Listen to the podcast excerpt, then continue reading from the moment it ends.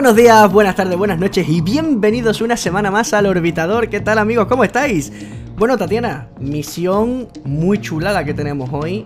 Misión que va a dar pie a, chistes de terraplanistas. porque, o sea, hay gente que hoy se está peleando por, porque dice que la Tierra tiene una forma u otra.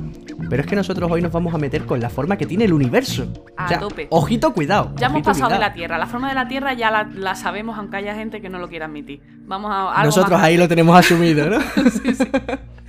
bueno, Tatiana, antes, antes de empezar el podcast, tengo, tengo que confesarme. Perdóname, padre, porque, porque he pecado. ¿Qué has hecho?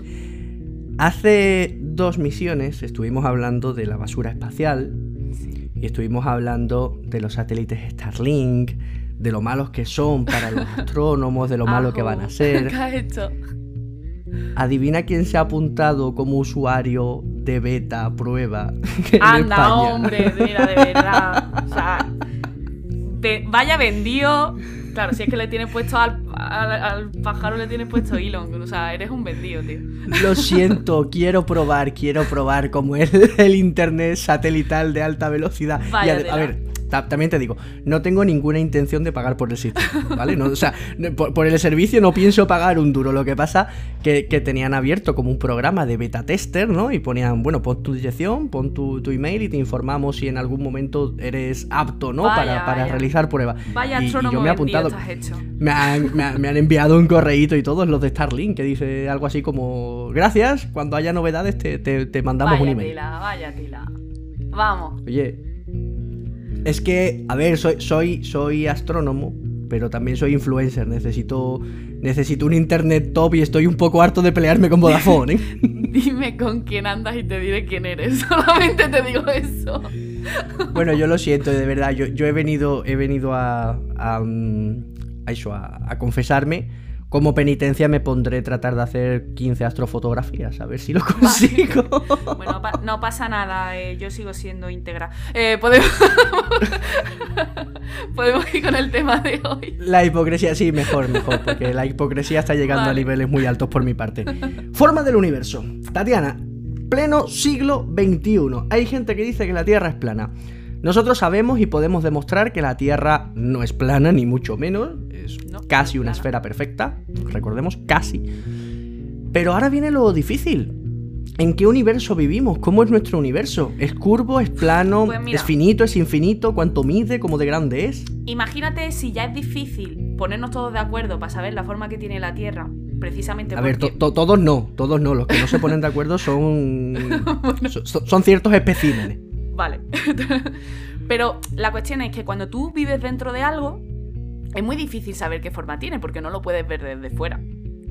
Y, claro, todavía pues tienes la suerte que tú de la Tierra puedes salir y, mirar. Pero del universo no te puedes salir. ¿Cómo miras tú eh, desde eh, fuera del universo? Eso, ya sería, eso ya sería la otra pregunta. ¿Qué hay fuera del universo? ¿Hay algo fuera del universo? ¿Qué hay antes del Big Bang? Acabamos de cargarnos todo el podcast. Bueno, bueno, bueno. Vamos por parte, vamos por parte, ¿vale? A ver, em, para hablar de cosmología, que volvemos hoy un poquito a ello, eh, lo primero que tenemos que entender es la gran escala a la que vamos a, mirar. O sea, ya no vale con estoy mirando eh, esta galaxia y la vecina, o estoy mirando 10 galaxias, 100 galaxias, 10.000 galaxias. Estamos mirando a muy, muy, muy gran escala. ¿Vale? Entonces, a muy, muy gran escala, eh, las cosas cambian un poco, a veces se hacen un poco más fáciles otras veces se hacen un poco más difíciles. Por ejemplo... En este caso, Tatiana, para, para, que la gente se haga una idea de cómo de lejos estamos, eh, ¿qué tal si decimos cuál es nuestra dirección? Voy a decir mi dirección en el universo. Yo vivo en Cádiz, Andalucía, España, Europa, planeta Tierra, tercer planeta del sistema solar, brazo de Orión, galaxia de la Vía Láctea o la Vía Láctea que se encuentra en el grupo local, grupo local que se encuentra en el supercúmulo de Virgo, supercúmulo de Virgo que se encuentra en el supercúmulo de la Niaquea y todo eso dentro del universo observable. Lo he dicho de memoria y súper rápido, espero no haberla cagado. Y además, eso no es nada comparado con el tamaño del universo, ¿vale? Y, es que eso es lo mejor, que encima no es nada. No es nada, ¿vale? Entonces, esto es lo primero que hay que entender, porque va a llegar cierto punto que me vaya a decir, eso no es verdad. A gran escala sí, ¿vale? De todas maneras, lo iremos aclarando. Eso sobre todo, para, para la misión de hoy tenemos que tener cierta imaginación, cierta abstracción mental, tratar de mm, casi que fiarse un poquito, ¿no? De lo que estamos diciendo. Poned una, el podcast en alto, ¿vale? Sentaros en el sofá, bajad las luces, cerrad los ojos y vamos a ello. vamos a intentar, vamos a intentar entre todos que podáis, que podáis seguir. Yo creo que sí, que es un tema es ambicioso, pero vamos a ello. A ver, bueno, ¿qué es lo primero que, necesitamos, para saber la forma? Lo primero que vamos a, partir de lo que sabemos y vamos a ver hasta dónde podemos llegar con eso. Sabemos que el universo se expande de forma acelerada. ¿Cómo hemos llegado a eso? Vale. Entre 1910 y 1920 había un astrónomo que se llamaba Besto Milvel Slipher, ¿vale? Eh, pues este señor estaba mirando los espectros de diferentes galaxias lejanas y se dio cuenta de que todos estaban desplazados un poco hacia el rojo. Aquí cuando hablábamos de la luz el otro día, de que la cantidad de luz que nos estábamos informando, ¿no? Que nos daba la, información, pues ya tenemos aquí, ¿no? A, Milver, que estaba analizando galaxias y estaba viendo que la luz de las galaxias, de las galaxias estaba... Como eh, desplazada. Claro. claro con tonos rojizos, ¿no? Claro, esa, eh, esos eh, códigos de barras que decíamos en el programa 2 estaban os decías tú, pues este es el código del hidrógeno, pero en vez de estar donde suele estar el hidrógeno, estaba un poco desplazado hacia el rojo, ¿vale? Y eso pasaba con muchas galaxias y había otras poquitas que les pasaba lo mismo, pero desplazándose hacia el azul, ¿vale? Y luego llegó eh, Hubble en 1929, amplió estas observaciones, lo, lo miró mucho más y dijo, vale, yo conozco una cosa que se llama efecto Doppler. El efecto Doppler eh, es lo hemos vivido todos, es lo que pasa con una ambulancia cuando tú mm, escuchas que una ambulancia viene, te adelanta y sigue hacia adelante. Cuando esa ambulancia viene hacia ti, ese, el sonido de la ambulancia es un poco más agudo. Cuando, y cuando se aleja de ti, ese sonido es un poco más grave.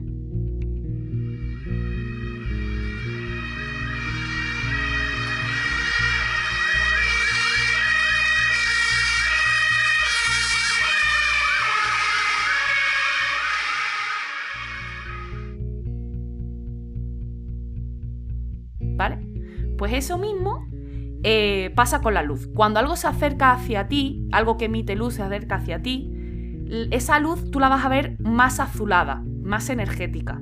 Igual que en el sonido más agudo es más energético, pues en, en, la luz más azulada es más energético. Y cuando se aleja de ti, lo vas a ver más enrojecido, menos energético, igual que el grave es menos energético en el sonido. La frecuencia Claro, aquí, aquí Hubble, que por cierto, Hubble, el astrónomo, no el telescopio, que el telescopio se llama así por el astrónomo. Aquí Hubble pensó que, eso se debía, bueno, a que las galaxias se estaban moviendo, se estaban alejando de nosotros, ¿no? Y que por tanto, pues su luz, por el efecto Doppler, iba al rojo. Claro, él cogió y dijo, pues vale, eh, hizo su ley, la ley de Hubble, que dice que todas las galaxias, excepto las del grupo local, se alejan. Es decir, Andrómeda, Vía Láctea y Galaxia del Triángulo. Eso es. Todas las galaxias, excepto las del grupo local, se alejan de nosotros más rápido cuanto más lejos están.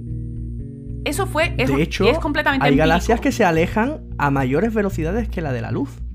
Y claro, aquí nos planteamos una pregunta. Si nada puede viajar a una velocidad superior a la de la luz, ¿cómo es posible que haya galaxias que se alejan más rápido que la luz? Hay amigos, porque Hubble no estaba del todo acertado diciendo que las galaxias se estaban moviendo. A ver, claro. Aquí lo que pasa es que él lo interpretó así. Él conocía el efecto Doppler, vio esos desplazamientos hacia el rojo y hacia el azul y sacó su ley empírica de esto pasa porque se alejan o porque se acercan. Pero claro, es que estamos hablando de que luego viene eh, lo que es espacio-tiempo, ¿no? Esa palabra que escuchamos mucho y que por cierto se, admitió en el, en el, diccionario español hace muy poquito, creo que fue la semana pasada. Espacio-tiempo. Me parece una vergüenza. sí, ¿verdad? Me parece una vergüenza. Porque es un concepto en sí, Es, es, algo. Vale. Es algo. ¿Qué pasa con el espacio-tiempo? Pues lo que le pasa con el espacio-tiempo es que es escenario y actor. ¿Vale? No es solamente. Eh, si la ambulancia va por la carretera, y nosotros decimos que el espacio-tiempo es la carretera, eso está mal, ¿vale? Porque la carretera no se mueve. La carretera no se mueve. Y el universo sí. Claro, en el efecto, en el efecto Doppler es la ambulancia la que se desplaza sobre la carretera. En lo que está pasando aquí con la luz, con la luz de la galaxia, es la carretera la que se expande como si fuera un chicle. Y O sea, hace las que las galaxias galaxias- se muevan. Efectivamente, las galaxias no se alejan de nosotros, sino que el espacio, la distancia que hay entre esa galaxia y Está nosotros aumentando. está aumentando. Por eso sí que se pueden alejar a mayores velocidades Claro. que la luz. Ellas no se mueven realmente, sino que el universo se expande es. a mayores velocidades que la de la luz. Eso es, el universo se expande a más velocidad que la de la luz, por eso. Galaxias Y él sí puede, porque la velocidad de la luz es la velocidad límite a la que algo puede moverse por el universo, pero no restringe, No lo que puede hacer que el puede universo. hacer el Él, universo. puede hacer lo que le salga a las narices. Claro, esa es la cuestión, que no solamente es un escenario, sino que también es un protagonista, es un actor que interactúa con lo que tiene dentro, ¿vale? Bien, hemos- hemos llegado ahí. Sabemos que el universo se está expandiendo y que eh, esa expansión pues, se produce a grandes velocidades y que parece que, excepto el grupo local, todo se aleja de nosotros. ¿Vale? Coño, somos el centro del universo. Amigo, ¿qué es un centro? Hombre, pues si pensamos en el universo, quizás nuestros oyentes podrían pensar el Big Bang, ¿no? Una bolita que de repente explota, que por cierto ya lo hablaremos en su día, no fue una explosión. Eh, y de ahí nace todo el universo. Pues la gente podría decir, oye, pues el centro es donde tuvo lugar el Big Bang. Si todo se aleja de nosotros, Vale, somos el centro. te lo pregunto más básico. ¿Qué es un centro? Tú dibujas un centro. ¿Qué es un centro? El, el sitio que está a, a- a la misma distancia de todos los extremos. Eso es. El centro es un punto especial. Es un punto geométricamente especial. Solo hay uno. no hay más. Un centro. Un centro matemáticamente y geométricamente es algo especial. Es un punto único que tiene algo que lo diferencia de todos los demás. Y es el punto, como tú bien has dicho, que tiene respecto del cual todo está a la misma distancia. ¿Vale? El universo no tiene centro. Porque yo estoy aquí en la Vía Láctea y estoy viendo que las cosas se alejan de mí, pero es que el que esté en Andrómeda está viendo que todo se aleja de él. Y el que esté en una galaxia en la otra punta del universo, pues lo que está viendo es que todo se aleja de él. Todo se aleja, Todo se de- aleja de todo. Eso es. todo Porque se el universo se expande en todas En todas direcciones, direcciones. desde todos los puntos. Desde todos los puntos. Podríamos decir, Tatiana, que el universo tiene infinitos centros, o lo que es lo mismo, Ninguno. ninguno. Exacto. Si tienes infinitos centros, no tienes ninguno. Porque todos los puntos son iguales. Ninguno es especial. No hay centro. No hay una zona cero que, como decías tú, no, te imaginas el Big Bang como una explosión y la zona cero, ese es el centro del universo a partir del cual todo se expande. No, todo se expande de todo desde cualquier punto. No hay un centro, hay infinitos y por lo tanto ninguno. Como una camiseta entre las manos de tres marujas en rebaja. Exacto. Se expande desde todos puntos hacia todas direcciones. direcciones. Eso es. Vale. Sabemos, el universo se expande, sabemos que no tiene centro, o sea que lo hace desde todos puntos, ¿vale? ¿Tiene frontera el universo? Vamos a ver, una frontera eh, es donde termina lo conocido o donde por lo menos cambian las cosas. Mira, una frontera es la línea que hay entre Corea del Norte y Corea del Sur. Y si tú vives en Corea del Norte vas a vivir de una manera, y si vives en Corea del Sur vas a vivir de otra manera. Totalmente. Eso es una frontera. Una frontera es un conjunto de puntos que delimita las condiciones que se dan en un sitio a un lado de esa frontera y al otro lado las condiciones son otras. Mi matemática. Podríamos decir, por ejemplo, la, la atmósfera de la Tierra es una frontera. Es una frontera. El campo magnético de la Tierra es una, es una frontera. frontera, Eso es. Pero el universo, miremos donde miremos, Es siempre igual. es igual. Siempre igual. El universo. Bueno, de hecho, eso es de lo que nos llama. Espérate, a ver, que me voy a meter Voy a en tu eso, voy a terreno. eso, voy a eso, voy a eso. Me voy a meter en tu- Sí, sí, pero espérate, no, que, que lo tengo en la punta. Dilo, dilo tú. Venga. El, el- la- Empieza por P. el- principio cosmológico. Ahí estamos. Voy a ello, voy a ello, muy bien. Vale, em, exacto, o sea, no, no observamos, no hemos visto nunca una frontera, porque no hemos visto un conjunto de puntos que delimite una zona donde el universo es de una forma y otra zona de otra. Recuerdo, gran escala, ¿vale? No me digáis, ya, pero es que el sistema solar y, la, y entre galaxias no hay nada. Gran escala, ¿vale? muy, muy gran escala. bueno, no me digáis te eso. Tengo, te tengo que hacer una pregunta, Tatiana. Dime. Eh, cuando nosotros hablamos de, cuando vemos el universo, nosotros tenemos una región de 93.000 años luz de, diámetro, que es realmente lo que podemos ver, ¿no? El, universo observable. Sabemos perfectamente que el universo observable no es la totalidad del universo, sino que es la cantidad de espacio que podemos ver dada la velocidad de la luz respecto, ¿no? O, Sí. o- o desde que, que tuvo lugar el universo hace aproximadamente unos 13.800 millones de años. Sí. Entendemos que, claro, en el, si en el universo observable no hay fronteras, todo es igual, extrapolamos ¿no? y, y aceptamos como una realidad que el resto del universo va a ser igual. al final ¿no? vamos a hablar de eso. Vamos a hablar de eso al final. Porque sí, o sea, lo que, todo lo que estamos hablando es lo que nosotros sabemos ahora con la información que tenemos. Recordemos que estamos en cosmología, que son las mismas las mismísimas fronteras de, de lo, de lo conocido. Del desconocimiento. Claro, es- entonces, eh, igual que dijimos sobre, en el primer capítulo con materia oscura, hasta aquí puedo leer. O sea, esto es lo que te puedo contar ahora. Entonces, vamos con el principio cosmológico. Si no tenemos un punto especial que sea un centro, si no tenemos un punto especial que sea un conjunto de puntos especiales que sean frontera, ¿qué le pasa? Pues que nosotros, a día de hoy, lo que sabemos, con lo que hemos visto, es que el universo es homogéneo e isótropo a grandes escalas. Y voy a definir O sea, homogéneo e isótropo. Es exactamente igual. ¿Vale? Vamos a ver. Isótropo significa que yo estoy aquí mirando, ¿vale? Y mire en la dirección que mire, veo siempre lo mismo. Pero si me cambio de sitio, ya no.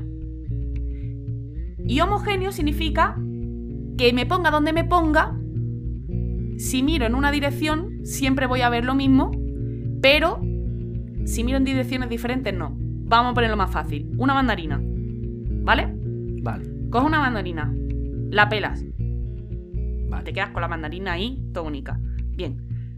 Ahora, tú coges y dices, me pongo en la parte de arriba de la mandarina, donde queda el agujerito ese, donde está la cosa esa blanca que nadie se come. ¿Vale? Muy bien. Si tú estás en ese punto y empiezas a mirar a tu alrededor en la mandarina, eso es isótropo. Porque mires donde mires, tú lo que vas a ver son gajitos de mandarina, Ajá. ¿vale? Todos iguales. Eh, todos igual, ¿vale? Suponiendo una mandarina ideal, que somos físicos, vamos a, a idealizar. Sí, sí, su- suponiendo una mandarina perfecta. Eso es. Si te desplazas de ese punto, tú ya no ves las mismas cosas. No, voy a ver parte del centro que antes no veía, Exacto. voy a ver menos de un gajito. Entonces, eso es, eso es isótropo, ¿vale? Ahora, eh, gira la mandarina a 90 grados y vamos a ponernos en el ecuador de la mandarina. ¿Vale? Vale. Si tú eh, estás en el ecuador de la mandarina y miras, estés en el gajito en el que estés, vas a ver siempre Todo lo mismo. Todos son Claro. los mismos, ¿vale? Eso Pero, es homogéneo. pero no es lo mismo mirar en, direc- eh, en dirección ecuador que mirar hacia los polos.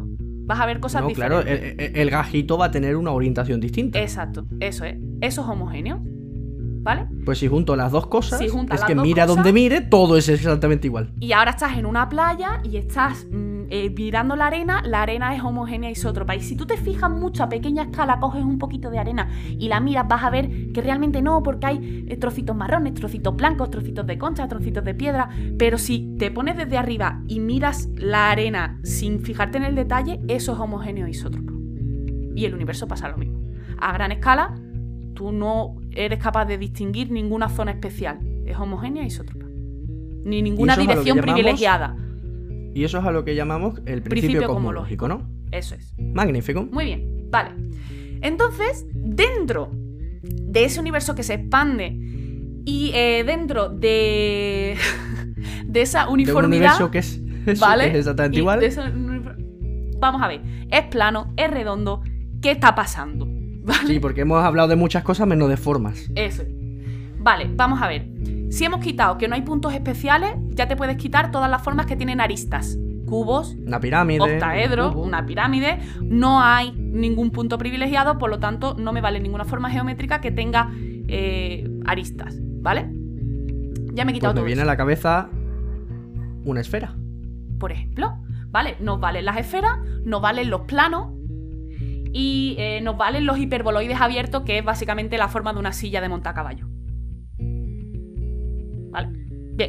tenemos una silla de montar, tenemos una esfera, tenemos un plano, nos hemos quedado con eso. Y ahora dices tú, vale, de esos tres, ¿cuál me quedo? Hombre, hay una forma. Y es que eh, tú sabes que si tú en un folio pintas cualquier triángulo y sumas los ángulos interiores, te va a dar 180. Si lo hago en un plano, sí, En un plano sí, en un folio sí. Si lo haces en una pelota, si lo haces en un. No. Si lo haces en una pelota, te va a dar más de 180. Y si lo haces en una silla de montar a caballo, te va a dar menos de 180. Menos. Y dices tú, coño, qué fácil, ¿no? Vamos a pintar un triángulo. vamos, a, vamos, a ver Claro, qué me, tal. co- me cojo el universo observable, el fondo cósmico de microondas y pinto un Y triángulo. pinto un triángulo. Y Eso es lo que hacemos, ¿vale? Con la información que tenemos ahora, el universo es plano. Vaya, los no aburrido, aplaudiendo. Los, te- los terraplanistas aplaudiendo. Aplaudiendo. El universo es plano, eso significa que la Tierra es plana. No, ¿vale? Si yo, si yo cojo un triángulo con La Habana, Sydney y Moscú, eso- esos tres ángulos me va a dar más de 180. Es redonda, ¿vale? No quiero tener te- esta Claro, pero otra si vez. lo hago, si lo hago en, en un folio y me creo que toda la Tierra va a ser como el folio, estaría diciendo que, la- que básicamente es lo que hacen los terraplanistas. Cogen un vaso de agua y dicen, mira, es que el agua no se curva, como el agua no se curva, la Tierra es eh, plana. Intentar, o sea, tú no puedes medir la curvatura de la Tierra en una, en una losa, ¿vale? De tu casa. Porque la losa es demasiado pequeña en comparación con el radio de la Tierra. Hombre, a ver, a ver si, si la casa te la hizo tu cuñado, el del Si la- pueblo... Vamos a suponer lo- que la lo- losa lo está mis- bien puesta. Lo mismo... Bien. Ok, vale, entonces, bueno, pues con, lo que, las observaciones que tenemos ahora mismo, pues estamos en un, en un plano. Vale, y ahora dices tú, no tengo centro, no tengo frontera, es homogéneo isótropo, se está expandiendo, es un plano, es infinito. Hombre, si yo tengo un plano que permanentemente se está expandiendo desde todos los puntos y hacia todas las direcciones, si yo cojo, por ejemplo, un cohete y, me despego de la Tierra en línea recta, si siempre se está expandiendo, nunca voy a volver al punto de origen. A ver, Sería infinito. Aquí hay truco, ¿vale? Aquí hay truco, vamos a ver. Si el universo efectivamente es plano, como lo creemos ahora, ¿vale? Eh, es infinito. Porque eh, un plano que siempre se está expandiendo, siempre vas a encontrar más plano. ¿vale? Claro, O sea, es un ¿qué es plano eso? que se expande, pues tú siempre, si- por mucho que avances, siempre vas a encontrar más plano. Eso significa que si yo echo a volar por el universo, nunca voy a llegar al mismo punto de partida. Pero en una esfera sí, claro. Pero en una esfera sí. Entonces, si el Si universo... yo alcanzo esa velocidad. Claro, es lo que hemos dicho de la losa. claro. Es que a lo mejor nosotros la foto que tenemos del universo es demasiado pequeña. Si el universo es mucho más grande de lo que nosotros pensamos, nos está pasando igual que intentando medir la curvatura de la Tierra en una losa. En una losa, Claro, si tú lo mides en una losa, la losa es tan pequeña que lo ves plano. A lo tendría mejor que ser mucho, mucho, mucho más grande. mucho más grande Eso es. de lo que creemos. Eso es. Si lo es cual ya nos dejaría. A lo mejor el fondo cómico de Micron de, pues sería eh, la losa con la que estamos intentando medir la curvatura del universo. Bueno, Entonces- espérate, el fondo cósmico de microondas que estamos hablando, y, y es muy probable que nuestros oyentes no sepan lo que es. El fondo cósmico de microondas es la foto más grande y más antigua que tenemos del universo. Cuando el universo nació en el Big Bang, eh, se formó una sopa, una sopa cósmica muy energética en la que ha- había pues, partículas en todos lados chocando con mucha energía. Cuando esa sopa consiguió enfriarse lo suficiente como para que los protones, los neutrones y empezaran a hacer esas cosas de partícula, eh, salieron los primeros fotones. Esos primeros fotones que salieron de esa sopa cósmica es lo que conforma el fondo cósmico de microondas que nos dice pues la edad del universo, el tamaño del universo observable, cómo estaban redistribuidas, ¿no? Cómo estaban distribuidas las cantidades de materia, energía, materia oscura, energía oscura. En fin, nos cuenta cómo era el universo hace 13.500 y pico millones de años, ¿de acuerdo? Aproximadamente año arriba, año abajo. No es la foto del Big Bang, no es la luz que escapó del Big Bang, que a lo mejor en internet podéis leer estas cosas. Es la foto de la luz, es la primera luz que consiguió escapar de la sopa cósmica, ¿de acuerdo? es. Entonces, claro, es nuestra mayor representación del universo a gran escala. Claro, porque tú piensas que si el universo se está expandiendo y suponiendo que el universo se haya expandido siempre, ¿vale? Que lo que parece, que se ha expandido. ah, De hecho, ahora se, se expande aceleradamente. Antes se expandía un poco más lento. Antes se expandió muchísimo, demasiado rápido, ¿vale? Eh, que fue el Big Bang. que- y el la Big Bang inf- y la realmente no fue inflación. una explosión. Y la, y la Claro. inflación. O sea, entonces, eh, si siempre se ha estado expandiendo y tú tienes una foto de hace mucho tiempo, cuanto más atrás mires, más pequeño era. Entonces, cuanto más atrás puedas mirar, más completo ves el universo en esa foto.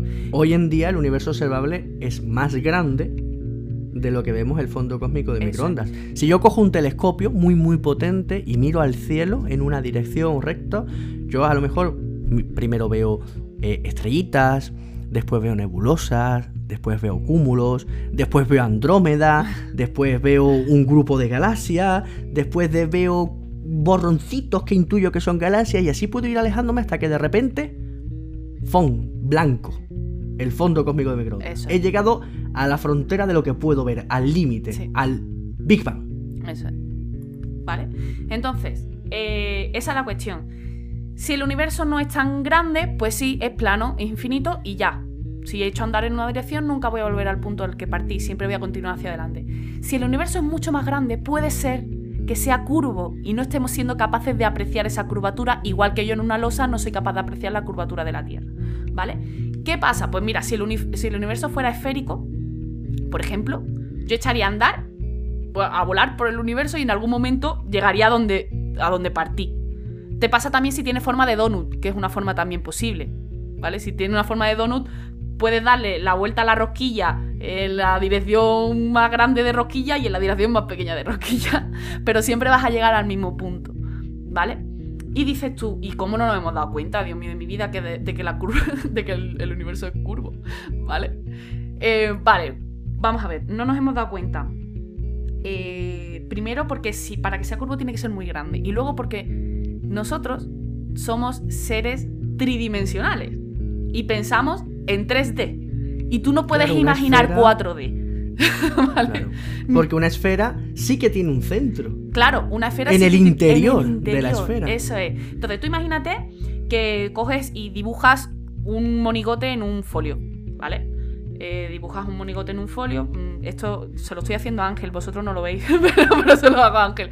Entonces, eh, tu monigote tiene, Tiene dos folio, dimensiones. ha, pin- ha- ha pintado un monigote en un folio, está enseñándome el folio plano. Eso es. Entonces, el monigote tiene 2D, igual que el folio, dos dimensiones. Si yo ahora curvo ese folio, Ha curvado el folio en forma de catenaria, en forma de U invertida, en forma de puente. ese, ese monigote que yo he pintado no puede saber que su folio está curvado. Porque yo he curvado el folio en una dimensión que está fuera del folio. En 3D, el Claro, él, centro él está es fuera 2D, del folio. él es 2D y tú estás doblando en 3D. En 3D, yo estoy doblando en 3D. Entonces- Significaría que el universo podría tener cinco dimensiones si contamos el tiempo, ¿no? Como Eso una es. cuarta dimensión. Entonces, esa e- ese monigote 2D nunca se va a dar cuenta de que está curvo, porque él es 2D, no puede ver 3D. Y yo estoy doblando en una tercera dimensión. ¿Podría estar Bueno, pasando? bueno, bueno, bueno. Frena, frena, frena el orbitador, Tatiana, porque la siguiente pregunta que te iba a hacer era, según la teoría de cuerdas, ¿cuántas dimensiones hay? Tú me ibas a decir 57, si no me equivoco. Así que vamos a frenar, vamos a parar aquí el orbitador. Vamos a quedarnos con que somos universoplanistas. Sí. Que el universo, por lo a que día sabemos... de hoy, el universo se está expandiendo eh, de forma acelerada, no tiene centro, no tiene frontera, es plano y por tanto, si es plano es infinito, pero nos- no podemos saber seguro, seguro, seguro si es plano. Con lo que sabemos hasta hoy, sí. Nos quedamos con eso y hasta aquí podemos leer. ¿Qué? ¿Qué? ¿Qué os ha parecido? ¿Pedazo de viaje del orbitador? Nos, ha- nos hemos ido, eh, iba a decir a las fronteras, a los confines, ¿no? Del, del universo, pero no, no tiene fronteras, es infinito por lo que sabemos. Un tema realmente interesante, muy complejo. Yo espero que de verdad, Tatiana, lo hayamos explicado de una manera que, que la gente lo haya entendido bien, que se lo haya podido imaginar. Tú tienes un artículo al respecto muy bueno, ¿verdad? En, Sí. en tu blog, Las gafas del Hubble, que además tienes dibujitos, tienes pirámides pintadas, tienes esferas, todo esto lo explicas muy bien, Echadle ¿no? un ojillo. Si no, y si no, pues nos preguntáis como siempre. Por supuesto, nos mandáis esas preguntitas, que por cierto, Tatiana, no, no, no he recibido ninguna preguntita, Uy, ¿eh? desde que lo dijimos de la semana pasada. Pues a ver, pues, pues nada. No sé si es que explicamos muy bien o, o qué pasa. Venga a preguntar. Pues no, lo- no lo sé, no lo sé. A, a lo mejor tengo que ver, tengo que ver las estadísticas de Evox, de Spotify, porque lo mismo no nos está escuchando nadie. Lo mismo no nos está escuchando nadie, Tatiana, estamos aquí hablando al- pa- pa- para alguna, nosotros. alguna persona sí creo yo que nos estará escuchando. Bueno, el, el- el- el- el otro día tuvimos público, hoy ¿Eh? tenemos público. Eso es. ¿Eh? Hoy tenemos público. Sí, sí. Ah, hoy también tenemos tenemos público, público. magnífico. Magnífico. Bueno, Bueno, pues regreso a la Tierra. aterrizamos. Re- sí, por supuesto, regresamos, regreso a la Tierra, que vamos a hablar de las noticias de esta semana.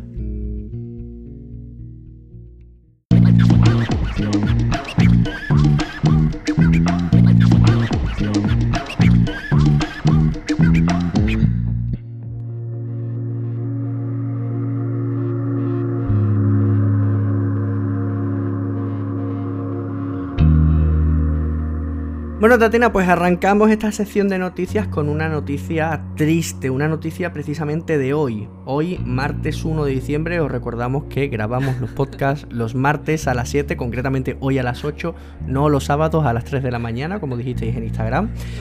Es martes 1 de diciembre y desgraciadamente el telescopio de Arecibo eh, ha colapsado. Vamos a ponernos en situación. El telescopio de Arecibo es un radiotelescopio de los más grandes del mundo, que llevaba 57 años de historia a sus espaldas. Eh, un telescopio importantísimo, nos ayudó a hacer las primeras detecciones de, exoplanetas, estudios sobre planetas aquí en, la, en, nuestro sistema solar. Un telescopio histórico, eh, ya antiguo, ¿de acuerdo? Ya antiguo, pero como digo, con, con muchísima historia, con muchísimas horas de trabajo y muchísimos descubrimientos gracias a él. Este telescopio, ubicado en Puerto Rico, llevaba ya varios años en, en, riesgo. Estaba viejo, no se le estaba haciendo el mantenimiento que se le debía porque no había dinero. Eh, se, se, pedían fondos, se pedían fondos, se prometían que iban a llegar fondos, pero ese dinero nunca ha llegado. Ese dinero nunca ha llegado. Tanto es así que en agosto de este año eh, el radiotelescopio, vamos a entenderlo, es una parabólica. Es una antena parabólica enorme, gigante, podéis buscar fotos en Google. Pues digamos que el, receptor, ¿no? Si veis una parabólica, tiene un plato muy grande y tiene un bracito, ¿no? Que soporta el receptor, que es el pequeñito. Pues este telescopio es tan sumamente grande que esa antenita, ¿de acuerdo? Ese, receptor eh, está colgado de tres, eh, de tres antenas, de tres postes con eh, cables de acero. Pues en, como digo, en agosto uno de esos cables de una torre partió. Cayó sobre el plato principal y lo dañó. Bueno, no hubo heridos, no hubo problemas, eh, se quedó patente que el telescopio necesitaba urgentemente unas reparaciones de emergencia y se puso en marcha todo un proyecto eh, para arreglarlo, por lo menos hacerle las reparaciones necesarias para estabilizarlo y después arreglarlo. Ese dinero tampoco llegó y en noviembre, a principios de noviembre, un segundo cable se partió y hizo todavía más grande el destrozo del plato principal. En ese momento ya el, el, el, arreglarlo no se descartó, ya se vio que la estructura era totalmente inestable y se iba a demoler. Se iba a demoler. Pero lo mismo, el dinero para demolerlo tampoco llegaba. Los plazos para demolerlo tampoco se habían fijado. Tanto es así que el telescopio se ha cansado y hoy, martes 1 de diciembre, los cables de esa torre han terminado de ceder, la antena ha caído sobre el plato principal y adiós al telescopio.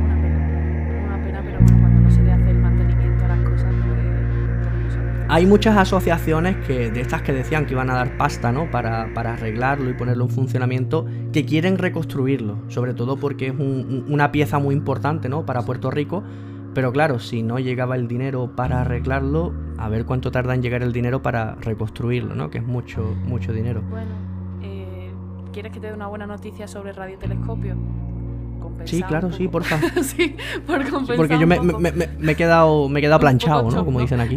bueno, vale, eh, hay otro radiotelescopio en Australia que se llama ASCAP, ¿vale? Y este, este radiotelescopio lo que quiere es hacer un Google Maps del cielo. Lo que quiere es eh, ir mapeando el cielo del, eh, que se puede ver desde el hemisferio sur y, y eso, hacer un mapita, ¿no? Eh, y ha hecho una brutalidad. Ha mapeado 3 millones de galaxias en 300 horas, lo cual le da un récord.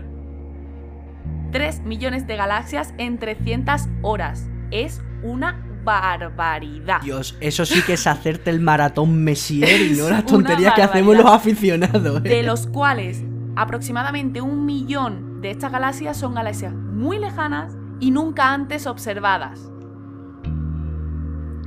Pero es que la calidad de este telescopio es tan bestia, ¿vale? Que solamente ha necesitado combinar 903 imágenes para formar el mapa entero del, cielo del hemisferio sur. 903. Una pasada. O sea, el mejor hasta ahora necesitaba varios. O sea, varios cientos. O sea, te quiero decir. Necesitaba miles y miles, ¿vale? De imágenes para conseguir algo así. Y este lo ha hecho solamente en 903. Bueno, una pasada. Hablando de, una auténtica pasada. que necesitaría 10.000, 100.000 eh, fotografías, 1.000, 10.000, por ahí. ¿Vale? O sea, muy rápido. No solamente lo hace muy rápido, sino que además lo hace muy bien, con mucha calidad. Así que buenas noticias para. Bueno, buenas noticias, sí, señor, sí, señor. Ahora te voy a dar otra, otra noticia. Hemos estado hablando antes, ¿no? De que estábamos hablando en cosmología de prácticamente la frontera del conocimiento, ¿no? Prácticamente sobre el, sobre el filo de la navaja entre lo que sabemos y lo que no sabemos, ¿no? Sí. Bueno, pues eh, ha habido un descubrimiento bastante interesante porque nos dice que vamos en buen camino, por lo menos, eh, a cómo funcionan las estrellas. El otro día estuvimos hablando, bueno, el otro día sí, efectivamente, en el, capítulo del nacimiento de las estrellas, estuvimos hablando de cómo nacen las estrellas. Y estuvimos hablando que una estrella nace cuando eh, por fin arrancan esos procesos nucleares por el cual dos átomos de hidrógeno se fusionan en uno de ellos. En realidad son cuatro. Nosotros nos quedamos. sí, por, la reacción son cuatro de, hidrógeno para uno de helio. De helio 4. Nosotros. Nosotros nos quedamos ahí. Nosotros nos quedamos ahí. No explicamos el, proceso porque ya a la gente le iba a reventar la cabeza, lógicamente. Pero es que eh, se han detectado neutrinos solares eh, que apoyan eh, lo que nosotros ya creíamos, que es que Dentro de una estrella, de acuerdo, una estrella como el Sol, la mayoría de las reacciones, el, prácticamente el 99% de la energía que viene del Sol, proviene de fusiones hechas mediante un proceso llamado protón-protón. Sí. ¿De acuerdo? Un ciclo protón-protón. Eh, en estrellas más grandes, la, la, mayor cantidad de la energía, la mayor cantidad de esa fusión, se produce gracias al ciclo carbono, nitrógeno, oxígeno, CNO. Los dos hacen exactamente lo mismo, cogen hidrógeno y lo transforman en helio. Pero en, cuanto a las interacciones, a las fusiones, pues un poquito a distinto. Nivel podamos entender un poco más de partículas, de química, un poquito, es un poquito diferente el protón-protón del CNO. Pero sí, al final lo que hace es pelotas pequeñas para hacer pelotas grandes. sí, e, es un poco lo mismo. Coges dos motores que funcionan exactamente igual, con el mismo combustible, cogen lo mismo, acaban haciendo lo mismo, pero el funcionamiento interno es un, poco distinto, ¿no? Como si coges un coche automático y un coche manual.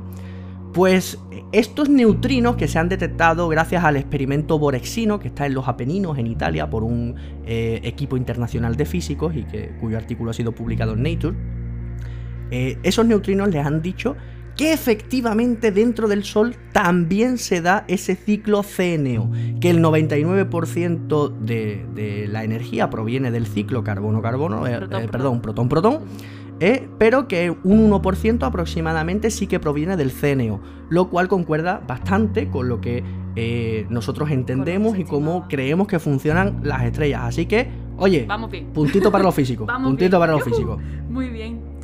Eh, bueno, yo te voy a dar una, noticia así que te la voy a intentar explicar muy breve porque realmente, oye, mira, como nos vamos a morir antes, pero, a ver, eh, estamos hablando, eh, se ha intentado estimar muchas veces cuándo desaparecería el sistema solar, no cuándo moriría el Sol, sino cuándo todos los componentes del sistema solar pues terminarán desperdigados por el universo, ¿vale? Por la Vía Láctea. después de la muerte del Sol, ¿no? ¿Cuánto duraríamos o cuánto durará el sistema solar? Entonces, se, ha hecho un trabajo muy chulo, muy bonito, en el que se han hecho simulaciones que no solamente tienen en cuenta los planetas y el Sol, sino que tienen en cuenta también esos otros cuerpos pequeños de hielo y roca que también están, cometas. Claro, cometas, todas esas cosillas más pequeñitas. Claro, eh, a ver, una simulación, cuanto más cuerpos metes, más difíciles. ¿Vale? En general. Que, se lo digan, que se lo digan a mi ordenador tratando de editar un, vídeo. Claro, eso es, eso es. Entonces, eh, han metido todos estos pequeños cuerpos que son más difíciles de, de, mm, eh, de, predecir, ¿no? Cómo se van a mover. Y han tenido en cuenta también el movimiento del Sol alrededor del centro galáctico. Eh, y han tenido en cuenta pues, que en ese viaje el Sol se va a ir encontrando con cositas, ¿no? Va a, a pasar cerca de otras estrellas, de otros sistemas, ¿no? Entonces, claro, el Sol empieza a morir, se hincha mucho, una supergigante roja, ya hablaremos de esto en el próximo episodio o en el siguiente, no os hago spoiler, en algún momento. Lo, acabas de hacer, Tatiana. Ahora, ahora, si en la siguiente emisión no hablamos de la muerte de las estrellas, vamos a quedar muy mal. Bueno, vale, pero que hablaremos de esto. Entonces, se infla mucho, llega hasta comerse la Tierra, ¿vale? Y luego va a perder el, muchísima cantidad de masa, va a perder mucha masa y se va a convertir en una enana blanca, que es una cosa mucho más pequeñita con aproximadamente el 54% de la masa inicial del Sol, o sea que va a perder casi la mitad.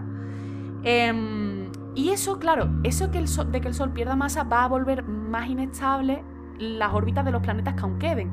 Lo que va a pasar es que esos planetas se van a alejar del Sol, van a tener unas órbitas más grandes y como la enana blanca pues mm, tiene una influencia gravitacional distinta, eso provoca inestabilidades en las órbitas y provoca también que cualquier cosita que nos encontremos, mm, como la órbita es más delicada, pues pueda Cualquier, claro, cualquier, choque, por ejemplo, de un asteroide contra Júpiter o que pase cerca lo puede desviar. No hace falta que tal, sino que pase cerca, pasemos cerca de otra estrella o una cosa así. Entonces, finiquitando, pues que el fin del sistema solar, ahora mismo con las simulaciones que tenemos, está en 100 mm, mil millones de años que es un poco antes de lo que se estimaba anteriormente. Bueno, que nadie se preocupe porque en 5.000 millones de años estaremos todos muertos, porque el Sol morirá entonces. Muy bien, pues vamos a terminar con otra noticia que es un misterio. Te pongo en situación, Tatiana. Nos encontramos en el año 1670, ¿de acuerdo? Un astrónomo francés llamado Boituret Atelme, o algo así, ¿vale? No sé cómo se pronuncia en francés, nunca fue lo mío registra una nova en Vulpecula, en la constelación de Vulpecula. Una nova, vamos a entenderlo, cuando una estrella más grande que el Sol muere, puede aumentar su brillo y de repente apagarse, ¿de acuerdo? Y, es lo que se llama una nova. O si es un poquito más grande, pues tenemos la bestia, ¿no? Explota y tenemos la supernova. Pues muy bien, este francés encuentra en la constelación de Vulpecula una estrella, ¿no? Que que la registra como una nova, ¿no? Aumenta su brillo y durante los años posteriores pues va disminuyendo hasta que desaparece. Lo bautiza, bautiza esta nova como Ceca vulpeculae. Magnífico, ahí se queda. Viajamos ahora en el tiempo hasta el año 2015, donde unos astrónomos sugieren, ¿no? que, que, se trataba de una fusión de dos estrellas. Ojo, ya no era una nova, sino que dos estrellas chocaron y se fusionaron. Entonces esa cantidad de luz fue la, producida ¿no? Por, por, la fusión y evidentemente después esa nueva estrella se estabilizó y el brillo bajó. Pues en 2018 ese equipo eh, como que admite más, más detalle. Dice, oye, que seguimos admitiendo que eran dos estrellas las que chocaron, pero que vamos más allá. Una de ellas tenía que ser una gigante roja. Bueno, se, convierten en, centro, ¿vale? O sea, todo el mundo le presta atención pero es que resulta que en el mismo año otro grupo de astrónomos, otro grupo de investigadores totalmente independientes, dice que, que Nanai, que efectivamente fue una fusión de estrellas, pero que fue de una enana blanca y una enana marrón. Y ahí se queda. Ahí se queda. o sea, como veis ya, eh, claro, ni idea. O sea, cerramos el año 2018 sin tener ni idea realmente de lo que fue CK Vulpeculae. Pues que ahora viene otro grupo de astrónomos y dice que han hecho nuevas mediciones y dice, bueno, lo primero es que está mucho más lejos de lo que originalmente se creía. Ah. Muchísimo, muchísimo más lejos. Se creía que estaba a 1630 años luz. Según estos señores, está a 10.000 años luz. Claro, ¿eso qué significa? Que dice, bueno, si estuvo, si realmente está tan lejos, más lejos de lo que se creía, estimamos que el evento fue 25 veces más energético de lo que originalmente se creía. Pero es que ahí no termina la cosa, ahí no termina la cosa. sabían que CK Vulpeculae expulsaba gas, ¿no? Expulsó eh, gas y polvo a una velocidad alta, propia de, una nova, ¿no? Pues resulta que esa velocidad es todavía mayor, todavía más grande de lo que se creía. En concreto, este grupo ha estimado que, que ese gas expulsado ha viajado a 7 millones de kilómetros por hora. Entonces, ¿qué es lo que pasa? Pues que ahora llega este grupo de astrónomos y dice, oye, mira, que la nova, un evento como una nova, es demasiado débil corto. para este evento. Con la nova te quedas corto. Y la supernova es demasiado. Estamos en medio, entre una nova y una supernova. ¿Y cuál es el problema? Que no existe. No hay nada. Que no hay nada. No, no- contemplamos, nunca hemos encontrado. pero- No hemos encontrado nunca nada que se sitúe entre una nova y una supernova. Así que, una de dos, estamos ante un nuevo fallo de medición eh, o ante un cuerpo celeste hasta ahora, pues, no observado. evento, En cuyo caso, el francés, pues, dio en el clavo, ¿no? Porque en 1670 descubrió una cosa que en pleno 2020, Estamos casi ya todavía 2021, peleando, ¿no? Es que ya ves. todavía no sabemos lo que es. Ya ves. Oye, pues muy bien, ¿eh? Muy interesante las noticias hoy. Muy Sí, la verdad es que sí, muy completitas. El tema también. Nada, Tatiana, la semana que viene pues tendremos que hablar de la muerte de estrellas, ¿no? Pues hablaremos de muertes de estrellas. O no, ¿O no? O no, que nos escuchen. Que nos escuchen para saber si al final hablamos de muerte de estrellas o no. Porque yo tenía también ahí otro tema que me gustaría tratar y no sé, no sé, ya veremos, ya, Ya veremos. veremos. Que nos escuchen para ver si al final hablamos de la muerte de las estrellas. Muy o no. bien, pues aterrizamos por hoy entonces. Aterrizamos por hoy, Tatiana. Genial. Muchísimas gracias por acompañarnos de nuevo en esta misión Ah, a todos los oyentes y a mí, porque eh, realmente eres tú, ¿no? Eres tú la que nos pilota, eres tú la que nos conduce a través del vasto e infinito universo plano. No me hagáis la pelota, no me hagas la pelota. No, sí, te, te tengo que hacer la pelota porque si no el podcast sería muy aburrido. Solamente conmigo sería muy aburrido. Muy bien. Bueno chicos, pues de verdad muchísimas gracias por acompañarnos en una semana más. Como digo, la semana que viene, por supuesto, más, mismo día, misma hora. Y por favor, hacernos preguntitas, hacernos algún comentario por redes sociales, cosas así que si no Tatiana se, se me pone triste. Y de verdad, no sabéis lo difícil que es aguantar a una astrofísica triste. Sí. Muchas gracias a todos, chicos. La semana que viene más.